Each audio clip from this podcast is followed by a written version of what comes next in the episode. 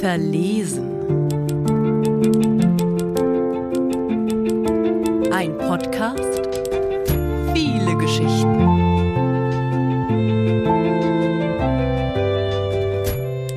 Fräulein Hildegard. Du darfst nicht einfach so weglaufen. Jetzt, wo sie das Mädchen wieder bei sich in Sicherheit wusste, war ihre Sorge dem Ärger gewichen. War sie mit fünf auch so ungehorsam gewesen? Bestimmt nicht. Wäre sie damals einfach ausgerissen, um einer Katze hinterherzulaufen, hätte es was hinter die Löffel gegeben. Eine Katze musste man nicht suchen. Die kam doch von alleine zurück. Es war ja nicht mal ihre Katze, sondern einfach ein Streuner, der sich bei ihnen eingenistet hatte. Magda hatte das nur deshalb gestattet, weil das Vieh die Hühner in Ruhe ließ. Und Lisbeth sich so freute, dass jemand mit ihr spielte. Viele Kinder in ihrem Alter gab es ja nicht in den umliegenden Straßen. Und die, die es gab, spielten da, wo Lisbeth es nicht durfte. In den Ruinen und den Loren der Trümmerloks. Immer mal wieder kam ein Kind dabei grausam zu Tode, wurde verschüttet oder zerquetscht. Das würde ihrer Tochter nicht passieren. Aber Fräulein Hildegard, genug jetzt. Die kommt dann selbst wieder. Du hast gesagt, wir suchen sie. Magda blieb stehen, atmete tief durch. Dann beugte sie sich nochmal zu Lisbeth herunter. Hör zu. Ich koche jetzt erstmal was für uns. Dann essen wir mit Tante Hilde. Und dann bekommt Mama Besuch.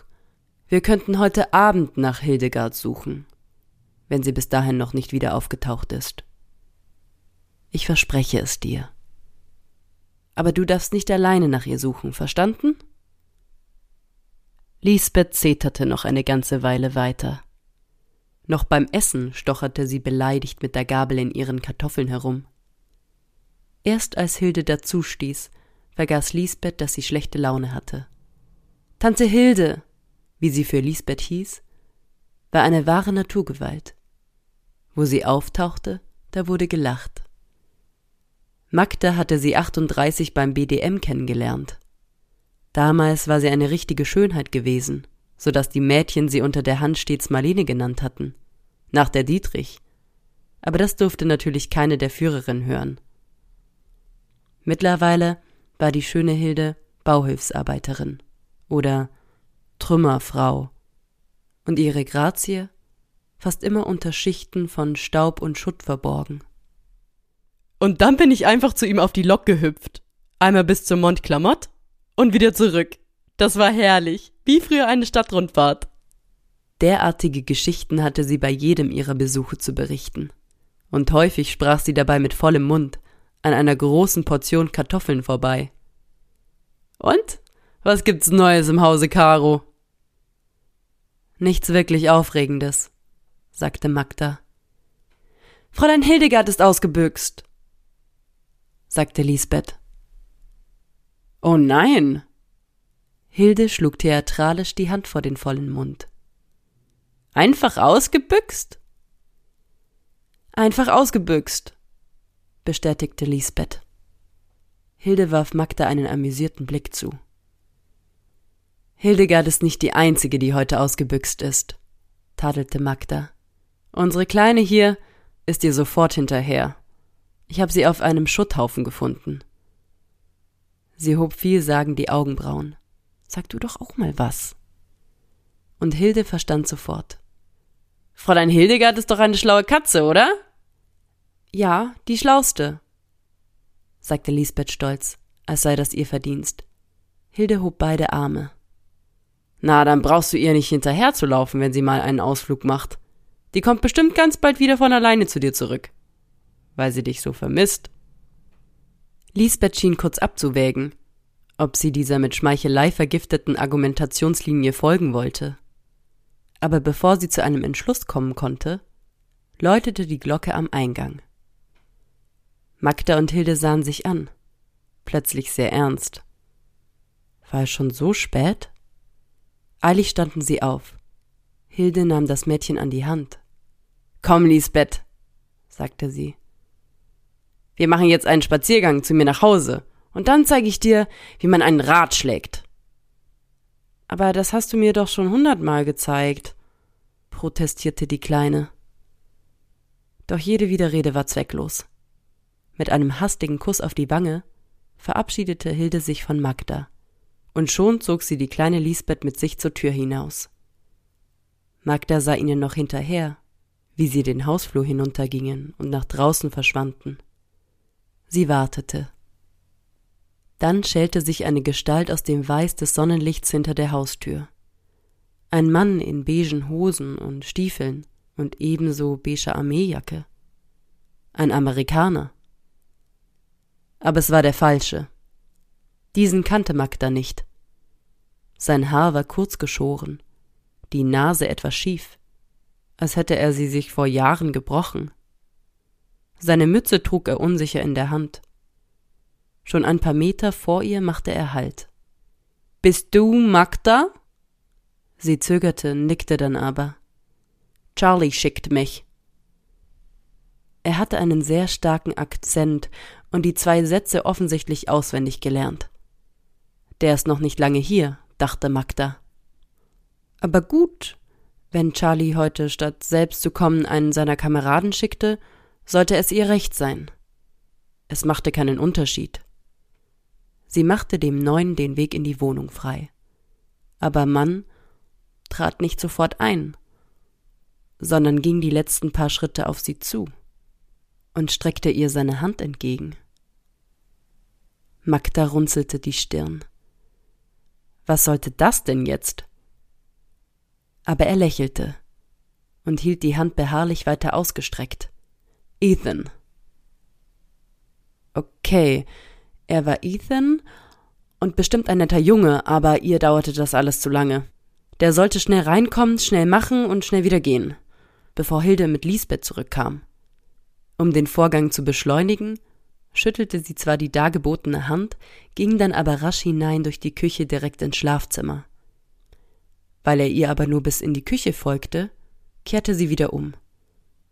Er stand die Hände mit der Mütze hinter dem Rücken verschränkt, vor der Wand neben dem Fenster und sah das groß eingerahmte Schwarz-Weiß-Foto an, aus dem Wolfgang stolz in den Raum lächelte. Die Wehrmachtsuniform adrett gebügelt und gebürstet. Ethan neigte den Kopf ein wenig. Dann wandte er sich zu ihr um. Es schien, als würde er nach den richtigen Worten im Deutschen suchen, aber das gab er schnell auf. Your brother? No. Er schwieg einen Augenblick. Alles klar. Dann deutete er auf die nackte obere Ecke des Rahmens. Kein Trauerflor. Is he alive? Da war mal ein schwarzer Streifen gewesen, aber sie hatte damals etwas flicken müssen. Sie wusste gar nicht mehr, was es gewesen war. Sie zuckte mit den Achseln. Er räusperte sich. I guess that means no. Where? Äh, wo? Russland. Russland, das verstand er. Stalingrad? Wieder Achselzucken. Sie wollte nicht über Wolfgang reden. Sie wusste nicht mal, warum das Foto noch da hing. Nicht für sie jedenfalls und Lisbeth hatte ihren Vater nie getroffen. Sie würde irgendwann einen neuen Vater bekommen.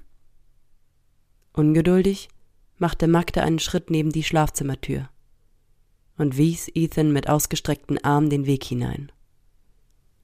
Er presste die Lippen aufeinander. War das Enttäuschung? Was hatte er denn erwartet? Wenn er ein German Fräulein haben wollte, sollte er da suchen, wo man die Fräuleins nicht bezahlte. Sie hob die Augenbrauen. Also was ist jetzt?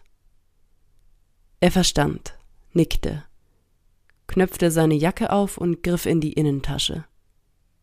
Zwei Kondome, zwei Schachteln Lucky Strike und ein paar mit einem schwarz eingekreisten B gestempelte Markscheine landeten auf dem Küchentisch. Charlie told me. Er kam nicht zum Ausreden. Magda ging schnurstracks zum Tisch und zählte. Alles korrekt. Sie klaubte die Kondome vom Tisch, griff den etwas unglücklich dreinschauenden Ethan bei der Hand und zog ihn mit sich ins Schlafzimmer. Magda! Magda! Hildes panische Stimme drang dumpf durch die Wohnung. Sie bollerte wie wild an die Tür. Ethan stoppte die rhythmischen Bewegungen seines Beckens und sah Magda fragend an. Auch sie war irritiert. Es war noch viel zu früh. Sie wand sich unter ihm hervor, warf sich eilig ihr Kleid über und lief zur Tür, gegen die von außen immer noch Hildes kleine Fäuste trommelten. Als sie öffnete, erschrak sie sich. Hilde war kreidebleich. Gütiger Gott, Hilde, was ist denn? Die Kleine. Sie. Hilde war vollkommen aufgelöst und außer Atem, bekam kaum ein Wort heraus. Aber Magda wusste sofort Bescheid. Ist sie ausgerissen? Es.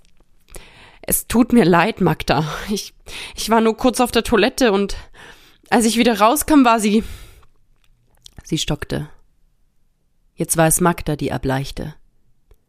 In ihrem Magen schien ein Strudel das unterste zu oberst zu kehren.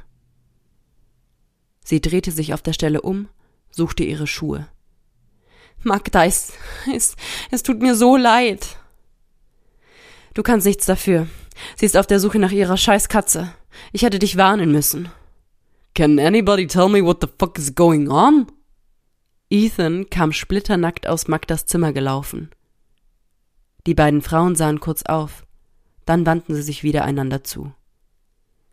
Sie ist bei dir zu Hause losgelaufen? Ja. Hilde wohnte nicht weit weg, und Lisbeth kannte den Weg nach Hause von ihren Spaziergängen. Sie würde das dumme Katzenvieh doch bestimmt in der Nähe der Wohnung suchen, oder? Wie systematisch ging ein fünfjähriges Mädchen vor? Was, wenn sie in eine Straßenbahn stieg und sonst wo landete? Magda wurde schlecht. Mit Mühe hielt sie sich davon ab, sich zu erbrechen, während sie ihre Stiefel schnürte. Listen, girls, I can, setzte Ethan zu sprechen an. Aber dafür hatte Magda jetzt keine Zeit. Schmeiß ihn raus, zischte sie Hilde im Vorbeigehen noch zu. Dann war sie aus der Wohnung.